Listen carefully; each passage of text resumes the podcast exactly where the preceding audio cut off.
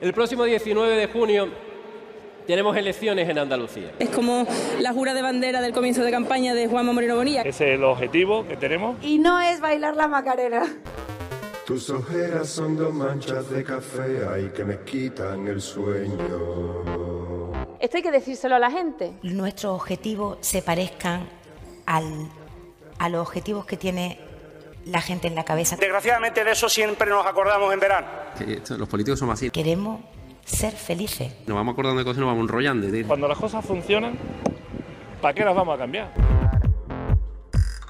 Pero ya tiene dueño. Investigando un poquito, googleando un poquito. Espectáculos, ¿eh? como el del otro día, desgraciados, eh, y que nos avergüenzan, ¿no? Con llagas en la espalda, en las vértebras y en el culete. Vamos a desdramatizar. Que era muy difícil hablar de transparencia. Algo extraordinario está pasando. Ya es hora de que cada uno haga lo que tiene que hacer. Este partido es la columna vertebral de nuestro país. Sí, otros tendrán otras eh, señas de identidad, nosotros eh, esa es la que llevamos por bandera. Yo creo que señal inequívoca de que Andalucía tiene talento, compromiso, gana. Ahora Andalucía sigue siendo noticia siempre por buenas cosas que nos están pasando a los andaluces. Y hay que parar en seco este disparate. Que nadie se ría de las andaluces y de los andaluces. Porque me quieres a rato, ay que ratito más bueno. Lo más importante que puede tener cualquier dirigente político es ilusión. Ilusión y ganas. Con toda la suavidad del mundo que él tiene, que la tiene, que es simpático, ¿no? Tenemos un presidente simpático y eso quiera que no aporta. Más de uno me tiene miedo y no me hace falta tener esta arma potente Ya te la por mano. eso digo, digo, miedo me da. No es una frase hecha. Una mujer de bandera, guerrera, trabajadora, fuerte. Soy Macarena de Granada. Y para hablar de ella hay que hacerlo con respeto. Macarena de Salobreña. Por cierto, muy pesada. Macarena, ¿qué ha pasado? Andalucía tiene gente suficientemente preparada y capaz como para que nos manden paracaidistas a los cortijos de sus amigos. Esa soy yo. Con Vox, ni a misa. Y a mí no me cae mal la gente de Vox, ¿eh? Tiene cara de condenada.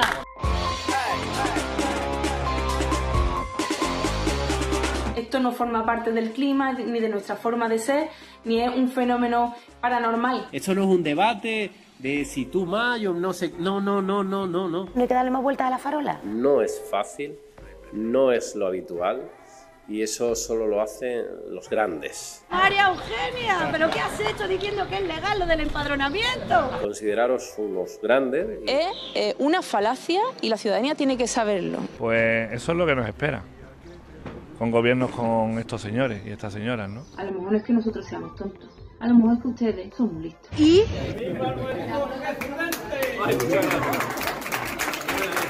Suerte y de ánimo. Qué pasada. Una pasada. Increíble. Siglas que se esconden, colores que juegan al despiste y nombres propios por encima de lemas y mensajes. Empieza la campaña del 19J. Por delante, dos semanas en las que los candidatos y las formaciones buscarán nuestro voto. Pero se ha avispado. Los tiempos han cambiado y hoy la comunicación política es otra. Lejos quedan los grandes mítines y los actos multitudinarios con promesas al grito. Porque hoy las elecciones se deciden en TikTok. Es el momento del Vótame Andalucía.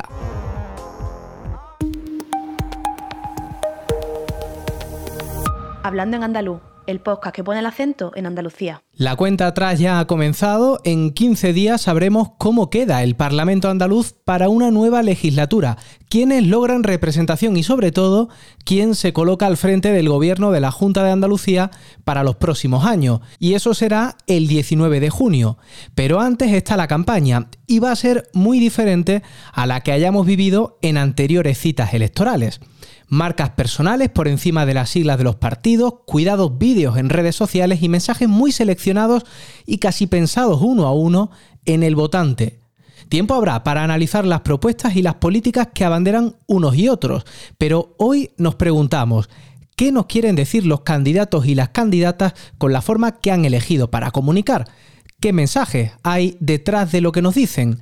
¿Qué debemos leer mientras les escuchamos?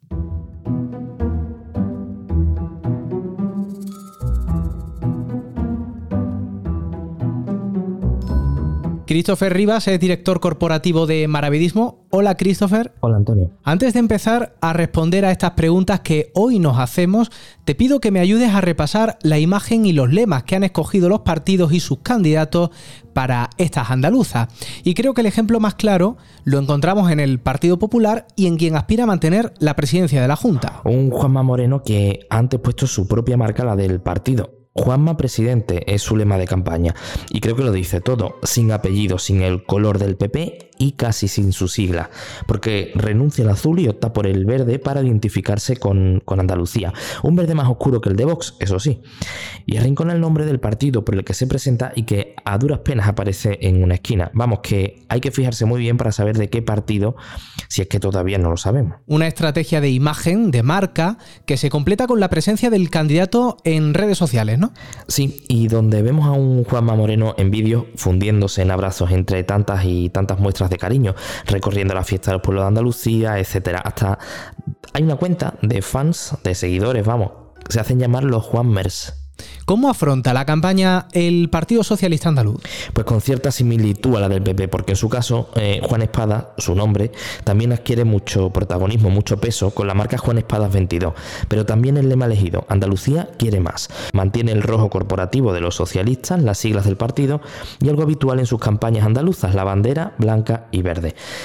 Por cierto, el verde era el color que solía utilizar Susana Díaz, por lo que aquí podemos ver ya una diferencia, una ruptura con la etapa anterior. En el PSOE y especialmente su candidato Espadas afrontan su primera campaña en la oposición.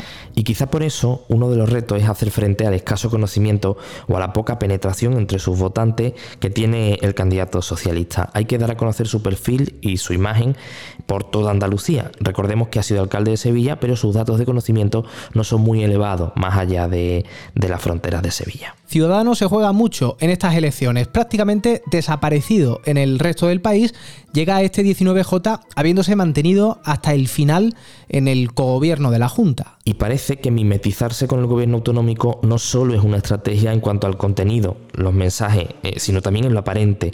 En este caso su candidato es Juan Marín y el lema escogido es Andalucía liberal. En su campaña predomina el naranja corporativo habitual de Ciudadanos y tiene también bastante presencia el verde, color en el que se pinta una almohadilla que viene a dar forma a una especie de bandera andaluza. Con una marca en horas bajas da la sensación de que el partido lo fía todo al vicepresidente. Eh, y por ello quizá Juan Marín se esfuerza constantemente en promocionar su perfil más institucional. Sus vídeos y fotos en redes sociales son instantáneas del candidato ejerciendo ya su papel en el gobierno de la Junta. Es una estrategia por inspirar credibilidad y al mismo tiempo por promocionar una palabra un concepto sobre todas las cosas, liberales.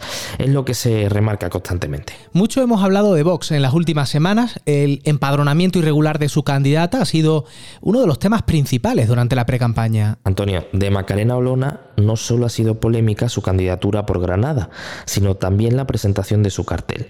Lo publicaba ella misma en su perfil en las redes sociales, pero todos nos fijamos entonces en un detalle, la ubicación. El sitio desde el que Olona escribía su tweet era nada más y nada menos que Alcobendas desde Madrid. ¿Y qué imagen quiere proyectar de cara al 19 de junio? El rostro de la candidata lo ocupa prácticamente todo a nivel visual y le acompaña un lema, cambio real. Pero en su cartel de campaña hay otros elementos interesantes como el uso del verde corporativo de Vox y el rictus casi amenazante de Olona y las banderas de España, que no de Andalucía, que inundan la imagen. En primer plano y tras la candidata, a modo de manifestaciones en la calle. Y es desde luego uno de los partidos que más se está trabajando en las redes sociales, principalmente Instagram y TikTok. Para haberse esforzado en promocionarse como andaluza, eh, como Macarena de Granada de Andalucía, hay poco en su imagen de campaña. Y puede que no sea algo casual, Antonio, porque desde luego Vox es el partido que más se está dejando la piel en plantear la campaña en clave nacional, en hacer de estos comicios un plebiscito para el gobierno de izquierda o incluso un sondeo de cara a las próximas generales. Y vamos a fijarnos en la izquierda. La coalición por Andalucía no empezó con buen pie. Y no parece que fuese una decisión estratégica, Antonio. Ni siquiera la comunicación de su logo fue la más acertada con versiones que cambiaban de un momento a otro, incluyendo, sacando y metiendo a partido. En todo caso, ahora mismo esta confluencia de Izquierda Unida, Podemos y Más País, entre otras organizaciones, apuesta por remarcar el nombre con el que se presentan a estas elecciones, por Andalucía, y en incidir en qué partidos políticos la respaldan para intentar que no quede ninguna duda. Ahí están los colores y las siglas de los partidos que la arropan. Y la proyección de su candidata, ¿no? Sí, y a la que hay que dar a conocer.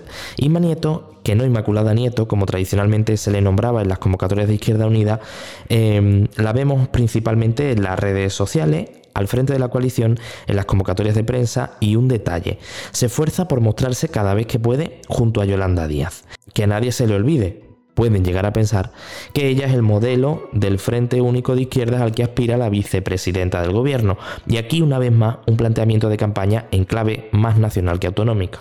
En Adelante Andalucía la estrategia parece muy clara, Teresa Rodríguez. Y toda la comunicación política del partido se le confía a ella. Tu voto andalucista de izquierdas y Andalucía en defensa propia. Lemas que son mensajes muy directos y una bandera andaluza que muestran orgullosos como apropiándose de ella. Pero en todo caso, Teresa Rodríguez es el mejor ejemplo de promoción de la marca personal entre todos los candidatos a estas elecciones andaluzas. Habrá muchos que no recuerden el nombre de su coalición, pero su grado de conocimiento es muy alto entre la población andaluza y también está haciendo sus pinitos en TikTok. Pero ahí puede estar al mismo tiempo la dificultad, que el votante no se confunda de papeleta. Por eso el partido ya ha avanzado que su papeleta el 19 de junio llevará una foto de Teresa Rodríguez, porque Adelante Andalucía no puede prescindir del tirón de su candidata. Y no se la puede jugar con esto de que el votante esté confundido con tanto lío de partidos y de coaliciones a la izquierda. Nos queda una última opción andalucista, eh, andaluces levantados. Pues en el caso de esta coalición de izquierda, eh, su nombre lo dice todo, andaluces levantados. Recordando el himno, quieren apelar al sentimiento andaluz y andalucista del votante para poder llegar a ser su opción elegida. Sin entrar en los mensajes, en los discursos, así es como afrontan la campaña los candidatos. Gracias, Christopher. En tiempos en los que nada se deja a la contingencia o al azar, resulta interesante detenernos en la forma de comunicar de los candidatos en campaña. Y más allá de este análisis pormenorizado, partido a partido, candidato a candidato, eh, hay que descubrir patrones comunes tendencias, modelos a seguir y estrategias que se llevan a cabo pretendiendo sus mejores resultados.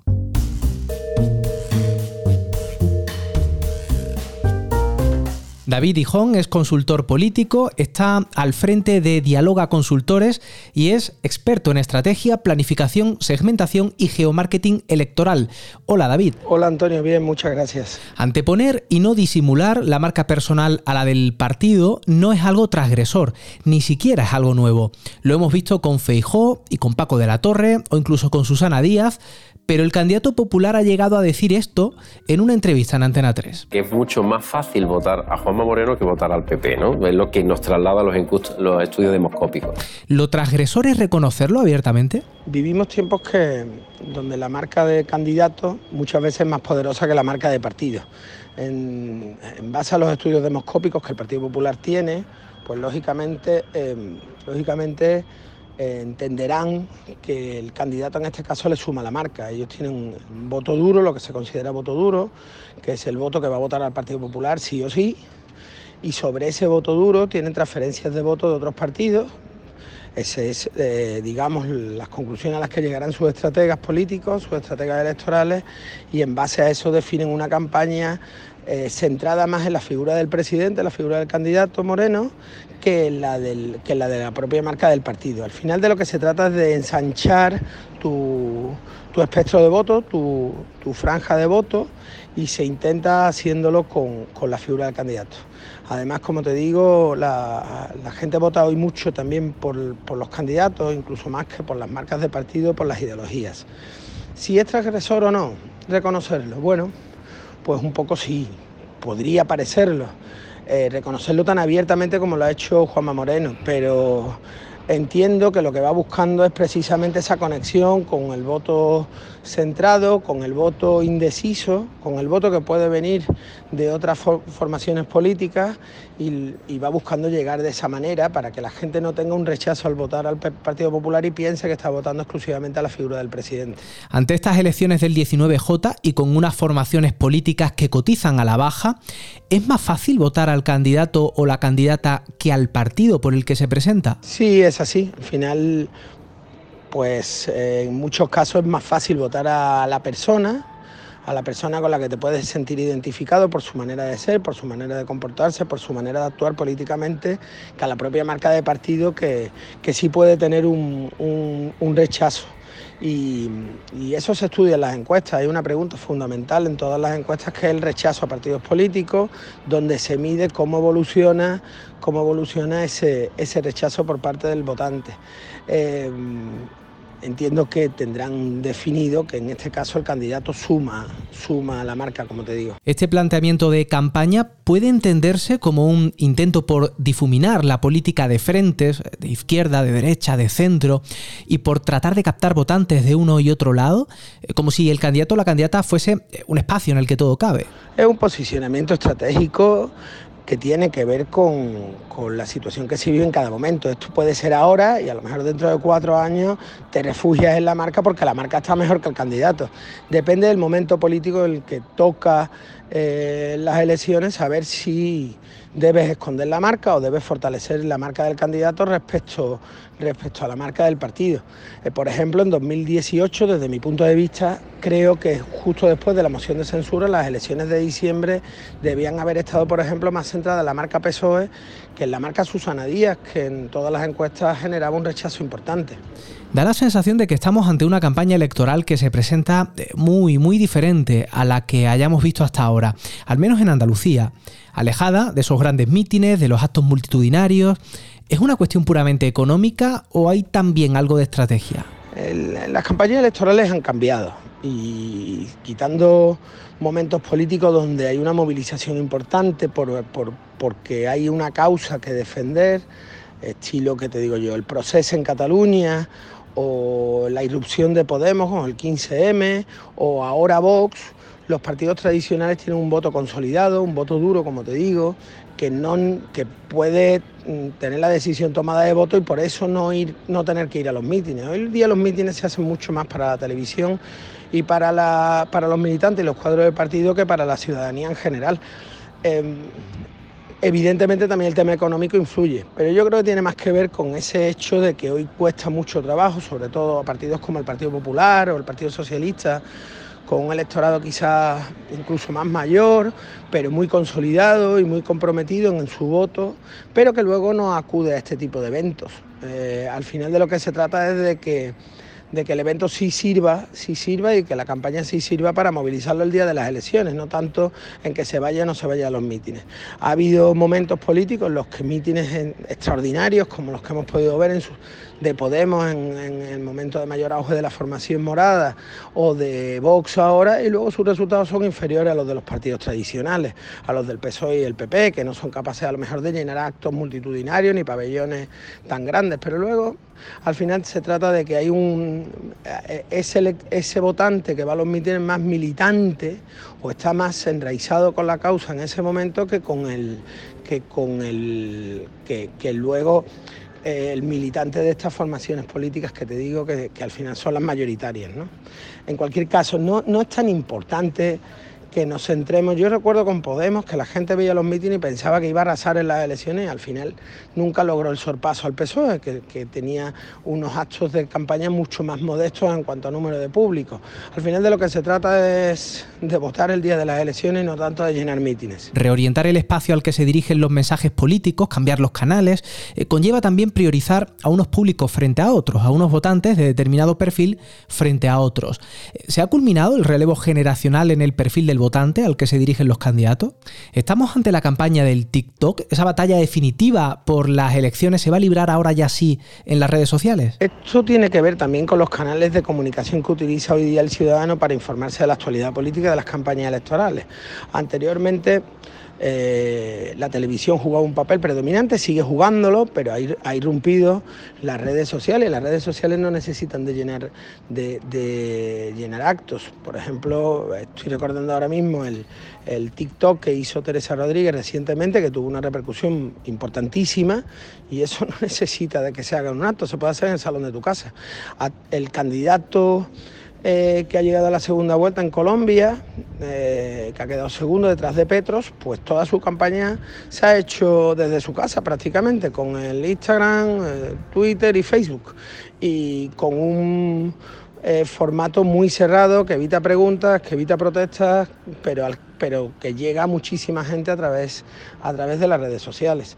En ese sentido, como te digo, mm, cambia la manera de interrelacionarnos, cambia la manera de informarnos, cambia la manera de comunicarnos y por tanto las campañas electorales se adaptan a estos nuevos, a estos nuevos canales de comunicación. Solo una cosa más, David, eh, sobre encuestas y sondeos. ¿Qué pasará con Ciudadanos? ¿Superará la marca personal de Teresa Rodríguez a la marca del partido por Andalucía? En relación con Ciudadanos, yo creo que es una marca que está amortizada, eh, que está sufriendo desde hace ya meses una OPA, una OPA hostil por parte del Partido Popular y tengo serias dudas de que alcance ni siquiera representación en cualquiera de las provincias.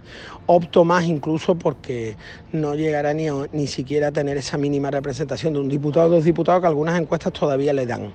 Podría lograrlo, pero, va, pero uno o dos diputados no deja de ser un resultado irrisorio que yo creo que no, salva, que no va a salvar la marca, que está condenada a, si no a su desaparición, a su irrelevancia política en los próximos meses. En relación con Teresa Rodríguez, pues yo creo que Teresa Rodríguez es una marca personal muy fuerte, de hecho el imprimir las papeletas con su cara va en esa línea también, como en su momento hizo Pablo Iglesias, va buscando el vínculo entre su figura, algo que también está haciendo Juanma Moreno de alguna manera, escondiendo el, logotipo del PP, el logo del PP, y va buscando ese vínculo íntimo personal entre el votante y ella. Yo creo que es una estrategia acertada y más cuando los recursos de Andalucía adelante han quedado tan mermados. Y sí, yo creo que puede tener representación, sobre todo en aquellas provincias donde puede tener más fuerza, quizá Cádiz y, y Sevilla. Será una representación mínima y habrá tenido un efecto probablemente muy... Esta división de la izquierda tendrá un efecto devastador para ellos, porque en 2018 lograron 17 diputados y hoy la mejor de las encuestas a la suma de por Andalucía y Andalucía adelante le da 12. ¿no? pero en cualquier caso es, es verdad que sigue siendo una figura política con un espacio electoral interesante, insisto que creo fundamentalmente en una, dos, tres provincias y puede lograr esa representación, no sé si le llegará para grupo parlamentario, pero, pero tendrá esa representación electoral. Yo creo que en ese sentido eh, vincular su imagen a la papeleta es un acierto. Yo creo que Teresa Rodríguez no va a superar el resultado de Por Andalucía. Por Andalucía, al final, detrás de Por Andalucía no solo está Podemos, sino que está un partido muy consolidado, un partido serio y consolidado en, nuestra tierra, que es Izquierda Unida, un partido comunista, muy fuerte en muchos municipios de la, de la comunidad. Al mismo tiempo también tiene muy buenos candidatos y yo creo que al final eh, por Andalucía sacará mejor resultado que Teresa Rodríguez. No creo que Teresa Rodríguez tenga capacidad para adelantar a por Andalucía. Eh, otra cosa es que luego parece, según indican todas las encuestas, veremos al final si la campaña revierte eso, que el resultado de, la izquierda en general no va a ser tan, va a ser, pues va a ser malo, va a ser eh, en general malo. Gracias, David.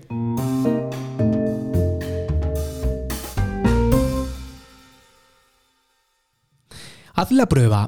Entra en la web de cualquier medio de comunicación que tengas de referencia y que hable habitualmente de Andalucía y pon en el buscador Junta Electoral. Verás que en las últimas semanas las noticias no han sido pocas. Junta Electoral que ha adquirido un protagonismo inusitado en su papel de árbitro, para revisar tiempos y plazos, para revisar coaliciones, para validar candidaturas y hasta para poner orden en los debates electorales. Y esta ha sido la última hasta el momento. Radio Televisión Española y la Radio Televisión Pública Andaluza presentaron sus planes de cobertura para estas elecciones y proponían la celebración de varios debates, a seis. Esto es con Partido Popular, Partido Socialista, Ciudadanos, Vox por Andalucía y Adelante Andalucía. Partidos y coaliciones, todos ellos, menos estos últimos, con representación actual en el Parlamento andaluz. Pero ni Vox, y esto es lo más sorprendente, ni la coalición de izquierdas por Andalucía lo han querido quieren que sea a cinco, es decir, que no esté Teresa Rodríguez, que tampoco esté Modesto González, el candidato de Andaluces Levantados, que nunca estuvo incluido, pese a que llegó a recurrirlo para, para así pedirlo. Medios de comunicación que también están, estamos en campaña.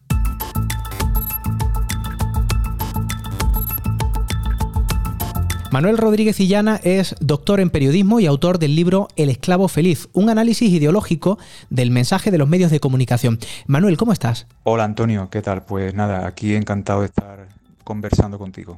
¿Un partido o un candidato sin tiempo ni espacio en los medios juega en desventaja cuando concurre a unas elecciones? Evidentemente, sí, eh, juega en desventaja, eh, puesto que, mm, eh, bueno, esto obedece a una, a una concepción de, de mm, liberal, ¿no? De, o, neoliberal de, que se aplica a todas las esferas de la vida, ¿no? es una, una, concepción de la libertad en abstracto, ¿no? O sea, tú mm, tienes la, la, libertad de desgañitarte en mitad de una plaza, mientras otra persona, pues, cuenta con un equipo de altavoces y megafonía súper potente, eh, con el cual le van a escuchar en, un barrio entero, ¿no? Eh, claro, tú eres libre de, de, gritar a viva voz tu, tu mensaje, pero evidentemente mm, por una cuestión eh, física no, no, se va a escuchar, ¿no? Entonces eso es lo que sucede también en la llamada contienda electoral, ¿no? Entonces, evidentemente, pues... Mm, el candidato que no cuenta con, con esos altavoces a los que me refería al principio, pues evidentemente eh, está, no sé si condenado, pero, pero fuertemente condicionado al fracaso, ¿no? Claro, las formaciones pequeñas solo cuentan con unos espacios muy eh, circunscritos, muy acotados en, en las televisiones y radios públicas, ¿no? ¿Hasta qué punto influyen los medios de comunicación en Andalucía con sus decisiones y con el ejercicio que hacen del periodismo en unas elecciones autonómicas? Eh, están influyendo todo el tiempo, eh, están influyendo todo el año o toda la legislatura, ¿no? Eh, pero claro, hay veces que cuando llegan unas elecciones, digamos que a lo mejor se nota más, ¿no? sabemos que hay medios que están alineados con el con el gran partido de, mm, llamémosle centro izquierda social liberal, y hay partidos que están alineados con el, oh, perdón, eh, medios de comunicación tradicionales que están alineados con el, con el ala eh, de centro derecha, bueno, por, por usar el eufemismo, ¿no? Eh, de ese bipartidismo que ahora ya no es tanto tal bipartidismo, por circunstancias que quizá ahora no, no vamos a tocar, pero que que evidentemente pues muchas veces el alineamiento, bueno, a través, por ejemplo, de, la figura de los tertulianos, ¿no? Es bastante descarado. Dice, bueno, pues ahora esta persona mm, va a ir con tal partido, pase lo que pase. Ya puede salir su, su portavoz, su candidato, mm, despedazando a un bebé con una sierra mecánica que, que, lo, que lo va a defender a capa y espada como sea, ¿no? Eh, o viceversa, o, viceversa, en el caso de que el, contendiente del partido contrario mm, haga algo incluso que, pueda estar a favor de sus propias, de acuerdo con su propia filosofía, pues va a decir que, ha errado, ¿no? Y que y que es un inepto, que no es un inútil o que no o que no, no es apto para el puesto al que aspira, ¿no? Solo en tiempo de precampaña la Junta Electoral ha percibido hasta en dos ocasiones al gobierno del Partido Popular y Ciudadanos por vulnerar a través de los informativos de la televisión pública andaluza el principio de neutralidad informativa cuando ya se habían convocado las elecciones. ¿Se hace un uso instrumentalista de los medios de comunicación públicos en Andalucía? Sí, Sí, hay que decirlo y yo, bueno, de hecho llevo tiempo dedicándome al análisis de esta instrumentalización, ¿no? Eh, porque bueno, ahora tenemos un gobierno eh, de PP mm, Ciudadanos más, más Vox en la sombra, ¿no? bueno, conocido popularmente como el, como el trifachito. Y a mí me interesa menos a lo mejor analizar esta última etapa porque bueno, puede ser más evidente que que, la línea ideológica va a ir por un determinado sentido, ¿no? más conservador, etcétera.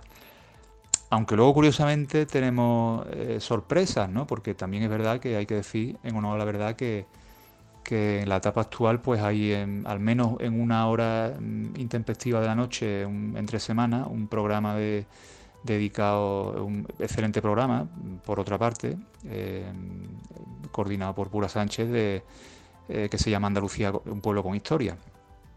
Que, en la etapa anterior no estaba. Pero mm, como digo, a mí lo que me interesa, lo que me ha interesado, mejor dicho, eh, ha sido analizar la instrumentalización que ha hecho eh, el PSOE, en este caso, de, la RTVA, ¿no? de Canal Sur, puesto que digamos que ha sido este partido el encargado de mm, lobotomizar o cloroformizar, quizá, como diría eh, Isidoro Moreno, ¿no?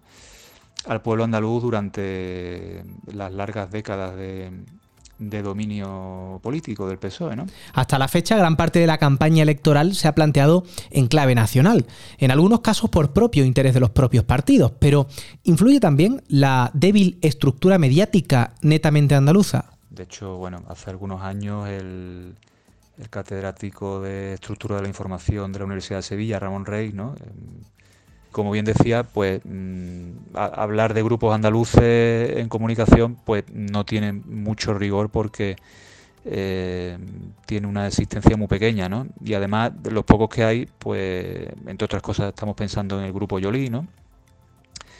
Que cuenta con varias... Eh, cabeceras, ¿no? Eh, Diario de Cádiz, eh, Diario de Jerez, Diario de Sevilla, eh, Granada Hoy, etcétera, pues está conectado como otros a, grupos estatales, que a su vez tienen lazos a escala mm, a escala mundial, ¿no? A escala internacional. Y entonces, claro, los grupos estatales presentes en Andalucía mm, no tienen una especial querencia por, por dedicarse a, la información de este país de una manera mm, intrínseca, sin estar pensando en centros exteriores, ¿no? Una cuestión eh, más mercantil que otra cosa. O sea, Andalucía y lo andaluz, pues, pues para estos medios, sobre todo son un producto a vender y, unos clientes a quienes conquistar, ¿no? Eh, como, decía el, profesor Reis.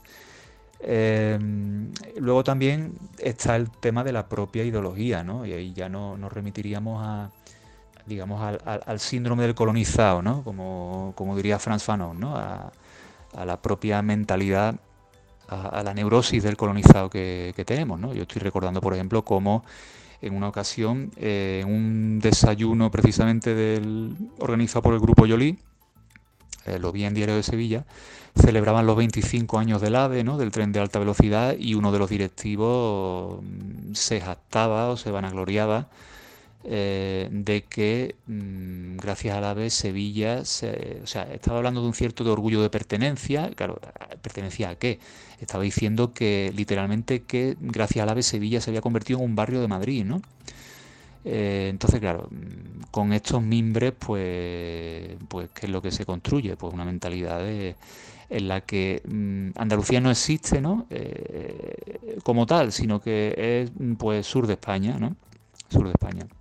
¿Beneficia la situación de los medios de comunicación en Andalucía a los partidos con viejas y sólidas estructuras centralistas frente a formaciones políticas alternativas o de nueva creación? Bueno, sí, claro, claro que les beneficia, eh, puesto que mm, digamos que hay una larga trayectoria en la que se demuestra que determinados medios de comunicación apoyan a un partido y otros apoyan a otro, ¿no? Pues tenemos el caso prototípico del país con, el PSOE, por ejemplo, si, si, si hablamos del periodismo escrito, ¿no?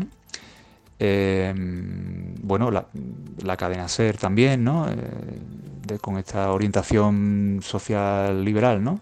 Eh, frente, por ejemplo, pues eso, el ABC, evidentemente, que va con el PP y esto es, algo que viene de muy atrás, ¿no? Entonces, evidentemente, los partidos utilizan estos medios como correa de transmisión de su de lo que en, en determinado momento quieren vender, ¿no?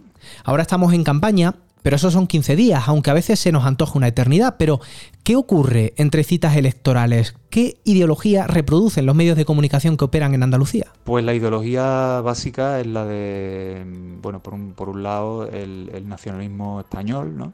Y mm, con una mm, vertiente o con una variante en lo específicamente económico eh, en tanto en tanto exaltación, eh, bueno, o al menos asunción eh, axiomática, digamos, o sea,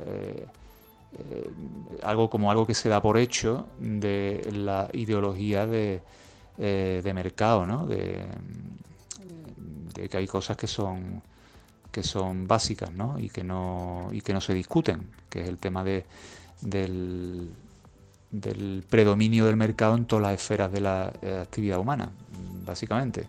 Con sus matices, pero bueno, eh, eso a la larga pues contribuye a, dar por hecho eso, determinados axiomas, ¿no? determinadas eh, formas de ver el mundo, ¿no? en lo económico. El mensaje estructural que podríamos decir, ¿no? más allá de mensajes coyunturales de si hay que votar a este partido o al otro, pero bueno, sobre todo los dos grandes partidos que han sido hasta ahora, digamos, los exclusivos, ¿no? Los del bipartidismo, pues los dos estaban de acuerdo en lo fundamental. Gracias, Manuel. Que las campañas han cambiado ya lo habrás notado. Hoy más que nunca, la estrategia de los partidos no se limita a la elaboración de un buen programa electoral o a la comunicación de los logros que puedan atribuirse a una buena gestión. Hoy la maquinaria se esfuerza en buscar, cuando no construir, el candidato perfecto, o al menos el que más votos suma para la causa, que no es otra que tocar poder y hacer política desde el gobierno. No podemos remar a contracorriente no está en nosotros cambiar el rumbo de la política del siglo XXI, pero tampoco tenemos que comulgar con ruedas de molino. En tiempos en los que la comunicación política, es decir, el cómo se dice y no tanto qué se dice, ha ganado la batalla en la construcción de los relatos, en estos tiempos, decía, debemos exigir como ciudadanos y como votantes más transparencia que antes, más transparencia que nunca. Porque hay partidos que saben que pocos leen sus programas electorales y que son menos aún quienes fiscalizan su cumplimiento y cambian el sentido de su voto según sea su grado de decepción. Pero al menos sepamos la verdad del candidato o de la candidata. Solo así podremos esperar de ellos la honestidad que no encontramos en los algoritmos. Hablando de Andalucía y haciendo periodismo en andaluz. Hazte socio, hazte socia para que Andalucía cuente, en andaluz.es. Empieza la campaña electoral hasta el 19 de junio y sus días sucesivos escucharemos hablar mucho de Andalucía. Está en juego su futuro más inmediato renovamos Parlamento y Junta, y ahora más que nunca es importante que Andalucía se piense, se reflexione y se debata en andaluz. De ahí la importancia de iniciativas como esta, en andaluz.es. Por eso te recuerdo que si eres socio o socia o te registras, vas a recibir cada nuevo episodio en tu correo electrónico a través de nuestro boletín Así vas a poder escucharlo con unas horas de antelación con respecto a otros lectores.